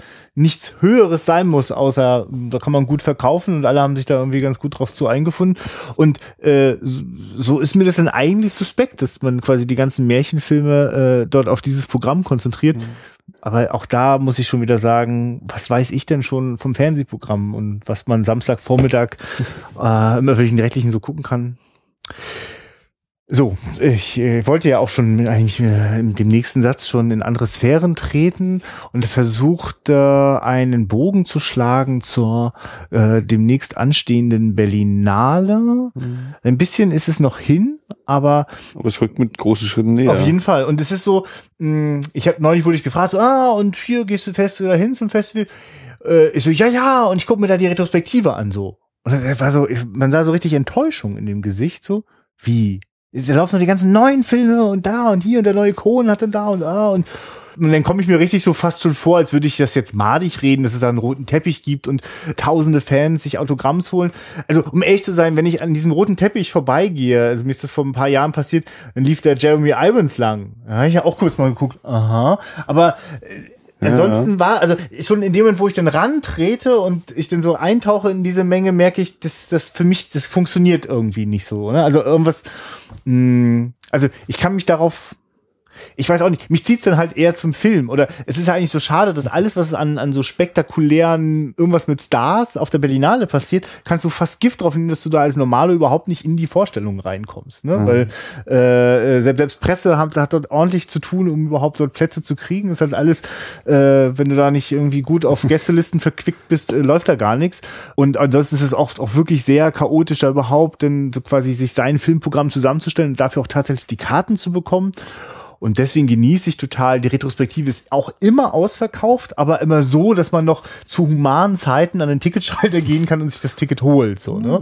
Und dann weiß man einfach nur, wann man, dass man früh genug davor steht, dass man sich noch einen guten Platz sichert, so, weil es gibt keine Platzkarten. Ach so, das freie Platz war dann noch? Ja, ja. Mhm. Das ist tatsächlich dann immer so, ja. Gut. Ja, verständlich dann. Ja. Ach, aber du, da, da ist, ich bin, ich bin da auch mittlerweile sehr leidensfähig und äh, kann aus den irrsinnigsten äh, Perspektiven und von, von unten nach oben. Also ich sitze ja sehr mit gerne eigentlich am Rand, so, also relativ weit oben, aber dann eher so am Rand. Ich bin einer, der, der nicht so in dieser Menge sitzen Ja. will.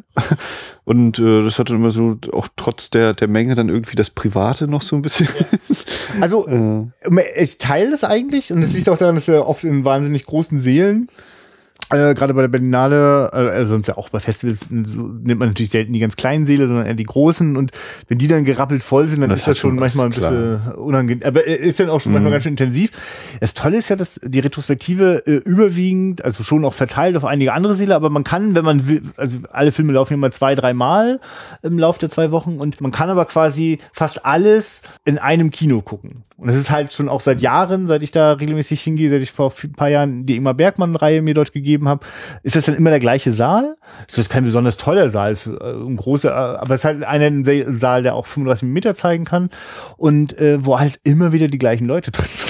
Es ist Ja. halt irgendwann so eine verschworene kleine Clique. Das können wir gut vorstellen. Man, ja. äh, weißt du auch schon, in bestimmten Ecken sitzen die immer die, sowieso immer die gleichen Leute. Die eine Lache erkennst du dann auch immer schon wieder. Und äh, manchmal, manchmal, wenn man so wie auch schnell so schafft, einen Kaffee oder irgendwie noch was zu essen sich zu greifen, begegnet man dann so. Also man hat dann so irgendwie so eingeschliffene Routen so zwischen Toilette, Café und Kinosaal. Das genieße ich immer total. Und dieses Jahr halt äh, Deutschland 1966 Ost-West.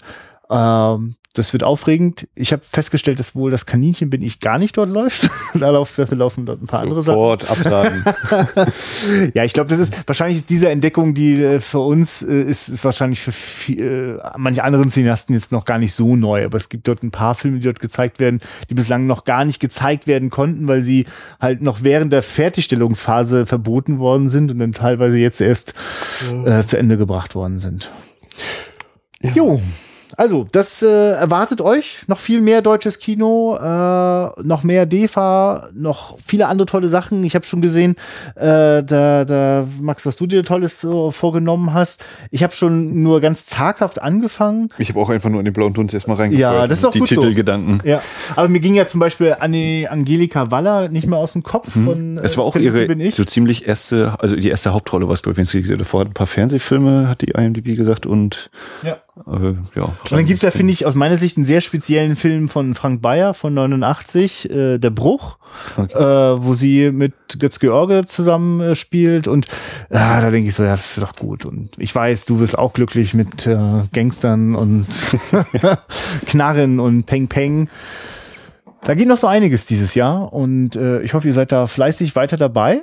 Ja. Wenn ihr manchmal denkt, ähm, das war jetzt aber kurios, ein Märchenfilm aus der DEFA, habt ihr nicht noch mal was aus Hollywood? Guckt bitte immer mal ins Archiv. Da haben wir noch so einiges parat. Das habt ihr bestimmt noch nicht alles gehört. Du, wir können ja auch machen, das müsstest du dann im Auge behalten, der bei der nächsten iTunes-Rezension, äh, der Oh, darf sich einen Film nein, wünschen. Aus, pst, nein, Wahnsinn. Stell mal vor, wo das, es haben sich schon Leute äh, Police Academy 7 gewünscht. Weißt du, ich, weil, wir müssen aufpassen. Naja, das Ich muss kann, ja, nein, das kann ich, ich kann es nicht verantworten, das können wir nicht versprechen. Aber äh, was wir jetzt, das ist ja nochmal ein schöner für einen Rausschmeißer. Ähm, also wir, Leute, falls ihr denkt, es gibt jetzt noch irgendwas Substanzielles so über Filme, das hat, das, das läuft jetzt so langsam aus in ein paar Minuten ist auch Feierabend heute. Aber äh, der, ja, das hat er öffentlich getwittert, er darf von seinen Namen auch sagen. Ich weiß nicht, ob das ein richtiger Name ist. Der Walter Weid hat getwittert und er hat gesagt, er könne sich vorstellen. natürlich ist Walter White sein richtiger Name. ja, Was soll, soll der sonst heißen? das liegt ganz nah. Ist das eine Filmfigur, die ich gerade nicht schnalle? Breaking Bad ist das. Wirklich? oh Gott. Fernsehserien. Oh Gott, ich bin so ahnungslos. Jetzt verstehe ich sein Bild auch. Oh Gott. Wirklich leider. Langsam ahnt ihr, warum wir uns die ganze Zeit mit alten Sachen beschäftigen, weil ich habe davon den neuen Kram gar keine Ahnung mehr. Und komme mir gerade vor wie 66. So, was hat er denn getwittert? Der hat getwittert, dass er Second Unit, äh, Vrind äh, und noch zwei Podcasts, die mir jetzt leider gerade nicht einfallen, und die Wiederaufführung, die wird er total gerne bei Patreon unterstützen. Ach ja, hier, ähm, ähm, Enough Talk hat er auch mit erwähnt. Da denkt man natürlich, ja, das, darf man sich ja eigentlich nicht zweimal sagen lassen, wenn die Leute einen jetzt quasi schon, kann ich bitte irgendwo mein Geld Geld überweisen? Und ich musste daran jetzt denken, weil du das gesagt hast, mit hier, ihr, ihr schreibt dann was, also der Erste, der irgendwas getan hat, der kriegt dann was von uns so, ne? Da musste ich so an dieses Prinzip denken, dass Patreon lässt euch ein Abo abschließen. Äh, könnt ihr zum Beispiel äh, ein Dollar äh, jeden Monat bezahlen und der Podcast, äh, der sowas anbietet, äh, schlägt euch dann vor, na, wenn ihr das sechs Monate lang gemacht habt, dann dürft ihr mal das und das oder ihr kriegt eine Postkarte oder und du weißt nicht, muss das unbedingt jetzt mal öffentlich machen. Ich schwitze immer nur, wenn ich nur daran denke, noch weitere Verpflichtungen einzugehen. Ich bin so froh, dass er jede Woche brav diesen Podcast hier abliefert. Äh, und äh, bin gerade auch wirklich sehr froh. Ich habe das jetzt gemacht. Ähm, Also das hätten wir vielleicht noch besprechen können, aber jetzt machen wir alles öffentlich. Äh, diese generöse Spende ermöglicht äh, nämlich, dass man einfach im Vorhinein und dadurch ein bisschen billiger den Webspace bezahlen kann für ein ganzes Jahr. Und dadurch ist das Geld auch wirklich da angelegt, wo es hin soll. Und es, es gibt nicht dieses hässliche Wegtröpfeln, wenn noch zweimal Netflix abbucht. Weiß ich gar nicht mehr, wo das ganze Geld hin ist. Ähm, also das heißt, es ist eigentlich ganz schön zu wissen, dass es eine Möglichkeit gibt, wie ihr, liebe Zuhörer, dafür sorgen könnt, dass wir nicht noch was draufzahlen, sondern einfach plus minus null, also quasi reinquatschen ins Mikro und sonst haben wir keine Kosten. Und zwar per PayPal. Und das PayPal. ist nicht Das ist Patreon, sondern PayPal. Und das findet ihr auf unserer Webseite. Ja, aber ich finde, wir sollten denn schon Patreon machen, nur ohne diesen Bonus-Scheiß. Oder was? Mhm. Ja. Oder, oder, du, oder Max, ich finde, wir müssen uns sehr genau überlegen, was wir den Leuten Ja, ja. anbieten, weil. also Ich ich, keine Ahnung. ja, also ihr habt natürlich jetzt die Gelegenheit, wenn ihr das jetzt so hört. Naja, ich würde schon mal ganz gerne, das lasst uns, inspiriert uns, ja. Ähm, aber ich habe wirklich ganz furchtbare Angst davor, immer nachzugucken. Äh, oh, oh der, der hat jetzt schon sechsmal überwiesen und der, der darf jetzt, Max, musst du ihm jetzt eine Postkarte schicken? Nein. Also, ähm, wir lassen uns gerne unterstützen. Wenn es zu Patreon äh, kommt, äh, lassen wir euch das auch wissen. Gibt da auch schon im Hintergrund eine Seite, die so vor sich hingammelt, aber noch nicht öffentlich geschaltet ist. ähm, vielleicht machen wir das jetzt demnächst mal. Ja, und sonst ist der PayPal-Button auf unserer Webseite. Wie Wo ihr uns sehr, sehr gerne Kommentare hinterlassen könnt und eure Meinung, eure Ansichten und äh, welche Märchenklassiker wir noch besprechen müssen auf jeden Fall oder aber nicht 50 Euro überweisen und sagen, ihr müsst ihn jetzt besprechen. Das geht nicht. vielleicht doch. Ja. Ähm, nein. Wie viel Euro müssen es sein, Max? Vorsichtig. Ja. Genau, also wiederaufführung.de, völlig überraschend. Und facebook.com slash Wiederaufführung, da sind wir auch zu finden. Da ist immer lustige Bilderparade. Äh, bei Twitter at Wiederaufführung. Und wie gesagt, bei iTunes äh, freuen wir uns auch immer ganz toll über Rezensionen. Ich komme da immer nicht mit klar, diese Charts zu finden. Christian, muss ich mir nochmal von dir einen Link oder so schicken lassen. Aber wir sind gut dabei, habe ich gerade. Bei TV und Film in Deutschland waren wir zwischendurch mal auf Platz 150. Nicht schlecht. Ne? Und jetzt kommt ihr. ja. Aber es ist wirklich völlig undurchschaubar, wie das klappt. Also es hat offenbar nicht nur was damit zu tun, äh, wie oft was runtergeladen wird, sondern wie oft auch die Seite auf iTunes besucht wird, wie viele positive Bewertungen und angeblich guckt iTunes sich auch an per Algorithmus, welche Worte bei der Bewertung benutzt werden. Mit Sicherheit. Ja, also immer toll, super, geil, regelmäßig, äh, besser als. Beste Seite des Universums. Ja. Wel weltbeste Qualität. Mhm. Ach, du. Ja, in Lass, diesem, lass uns mal lieber klein bleiben. genau. In diesem Sinne sage ich, äh, schaut Filme, so wie wir das jetzt wahrscheinlich machen werden und uns noch der Bunker geben. Ja, aber wir sind noch gut in der Oh. Zeit. Das ist gut. Ja. Und, Denn, ja, ne, also nächste Woche erzählen wir euch dann kurz was zum Bunker. Oder auch nicht. oh, wahrscheinlich. Also, in sieben Tagen geht's schon wieder weiter. Bis dahin. Ciao. Tschüss.